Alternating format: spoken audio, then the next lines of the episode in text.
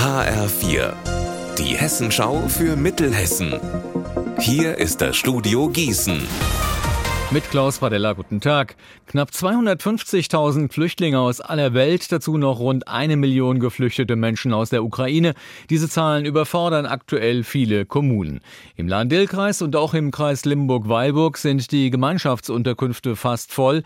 Hier sollen deswegen jetzt für 12 Millionen Euro Wohncontainer angeschafft werden, zum Beispiel für Frickhofen. Jetzt haben der Landrat und der erste Kreisbeigeordnete im Kreis Limburg-Weilburg zudem zusammen mit allen Bürgermeistern gestern einen offenen Brief an Ministerpräsident Rhein und Bundeskanzler Olaf Scholz geschrieben. HR4 Mittelhessen Reporter Benjamin Müller, was steht denn da drin? Im Grunde ist es ein Hilferuf. Sie sagen, Sie brauchen mehr Hilfe bei der Unterbringung und der Integration.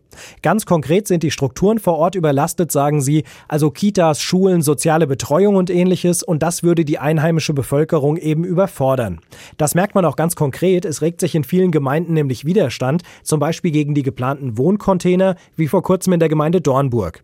Deshalb fordern sie auch eine fairere Verteilung, auch auf andere EU-Länder, dann mehr Geld, aber auch, dass Bund und Land mehr eigene Unterbringungsmöglichkeiten schaffen und nicht alles an die Kommunen weiterreichen.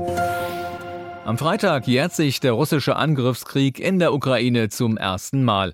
Und im Gießener Stadttheater ist deshalb schon jetzt eine Ausstellung zu sehen. An einer Wand im zweiten Stock hängen Bilder von Menschen, die trotz des Krieges zumindest ein Stück weit ihrem Alltag nachgehen. Hoffnungssplitter sollen es sein. Da ist zum Beispiel eine Frau aus der Ukraine zu sehen, die aus den Trauben in ihrem zerstörten Garten einen Wein herstellen will. Die Gießener Hilfsorganisation Global Aid Network, kurz GAIN, hat die Fotos und Geschichten von ihren Fahrten mit Hilfsgütern mitgebracht. Angucken kann sich die jeder, auch ohne ein Ticket für eine Veranstaltung im Stadttheater zu kaufen. Das Theater ist dafür jeweils eine Stunde vor den Konzerten und Aufführungen geöffnet. Zu der Ausstellung hat uns Harald Weiß von Gain gesagt. Viele Leute, die wir getroffen haben, haben gesagt, erzählt unsere Geschichten weiter. Und genau das wollen wir tun. Wir wollen diese Menschen zeigen und nicht, dass sie vergessen werden. Und deshalb ist diese Ausstellung wichtig. Und ich glaube auch, dass die Menschen, die sie sehen, etwas davon haben.